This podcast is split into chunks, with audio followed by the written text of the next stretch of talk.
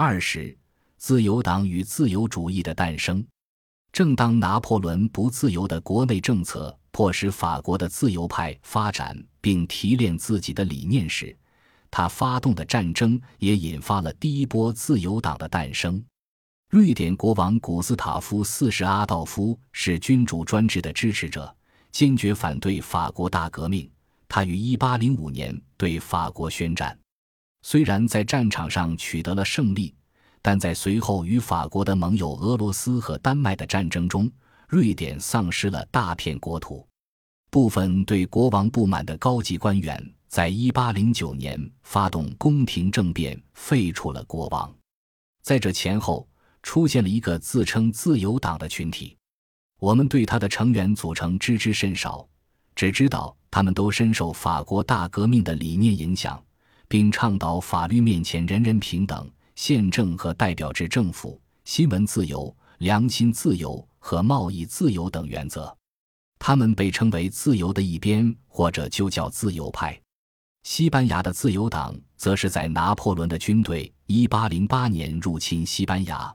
废除西班牙国王费尔南多，并拥立拿破仑的长兄约瑟夫登基后不久出现的。西班牙人民迅速发动起义，并在加的斯成立政府。一八一零年，议会中的一部分议员开始自称为自由派，并将对手称为奴仆派。这个词取自拉丁文的，意为奴隶。西班牙自由派和瑞典自由派一样。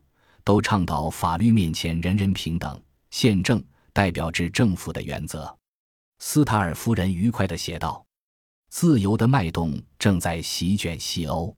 西班牙的新宪法不仅在欧洲引发了大讨论，也在西属美洲引发了讨论。新宪法鼓励了那里的独立运动，这些运动基于当地人对自由原则应当如何化为实践的理解。”甚至印度和菲律宾都有对西班牙宪法的讨论。从某些方面来看，这部宪法在当时是十分激进的。它将投票权赋予除非裔以外的所有人，无论其学历或财产状况如何，建立了一套比英国、美国和法国更民主的制度。然而，有意思的是，西班牙的自由派和其他地方的自由派不同。他们并不倡导宗教自由。宪法第十二条明确规定，西班牙国家的宗教现在而且永远都是那个唯一的、正确的、使徒式的罗马天主教。国家以明智和公正的法律保护天主教，并禁止信仰其他宗教。西班牙自由派的梦想很快就破灭了。在与拿破仑谈判后，原来的国王得以复位。在保守派和天主教会的鼓动下，国王宣布议会的行为非法，立法全部无效。他恢复了君主专制以及与之相伴的宗教裁判所。多达1.2万名自由派人士入狱或被迫流亡。当局发动了一场污名化自由派的运动。也就是在这前后，人们开始使用“自由主义”一词。这个单词最早的使用记录显示。它是作为一个侮辱性的词语被发明出来的。十九世纪早期出现了数量异常多的各种主义，这些新词最常见的用途是用来指控他人的思想异端，比如重进派、路德教派或者加尔文教派。自由主义一词最早的印刷记录出现在一八一三年自由党诞生后不久的一份西班牙报纸上。这份报纸问道。自由主义是什么？接着就解释说，自由主义是一套建立在无知、荒谬、反社会、反君主、反天主教之上的体系。他列举了詹森主义、路德教派、加尔文教派等许多异端教派，并得出自由主义不过是另一种异端的结论。其异端原则的核心是倡导公民平等，以及对人民而不是对国王。贵族或者教会负责的宪政政府，法国波旁王朝的君主路易十八于一八一四年击败拿破仑，结束流亡，回到法国，并承诺将推行所谓的自由宪法。鉴于西班牙发生的状况，法国自由派自然对此心存怀疑。路易十八和他的廷臣制定的宪法很快就成为争论焦点。这份被称为宪章的宪法确立了代表制政府，并承认法律面前人人平等和新闻自由、宗教自由等重要的自由原则。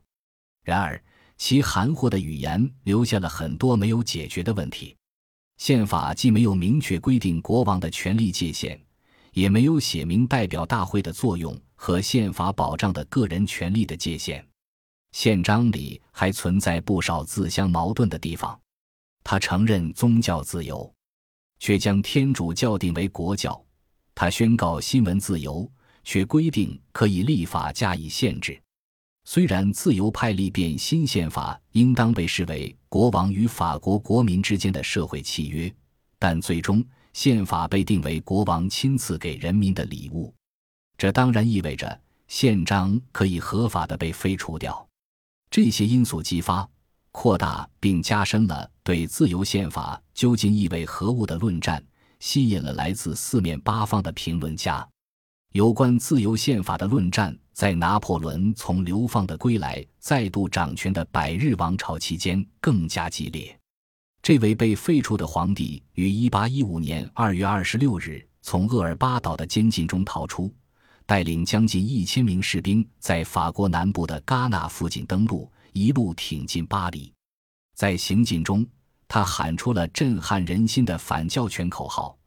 我将把法国人从教士和贵族的奴役中解救出来，让他们抵抗吧！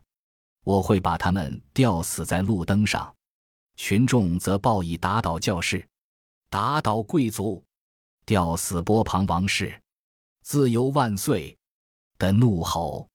更多的士兵加入了拿破仑的部队，到了巴黎市郊，部队已经十分庞大。路易十八望风而逃。拿破仑再度执政，在拿破仑戏剧性的复位后，一件意想不到的事发生了。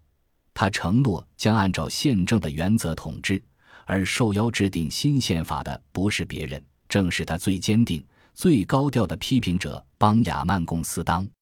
虽然几天前贡斯当还在激烈的攻击拿破仑，他还是同意与拿破仑合作。他制定的文件被称为《帝国宪法补充条款》，昵称邦雅渊，以纪念其作者。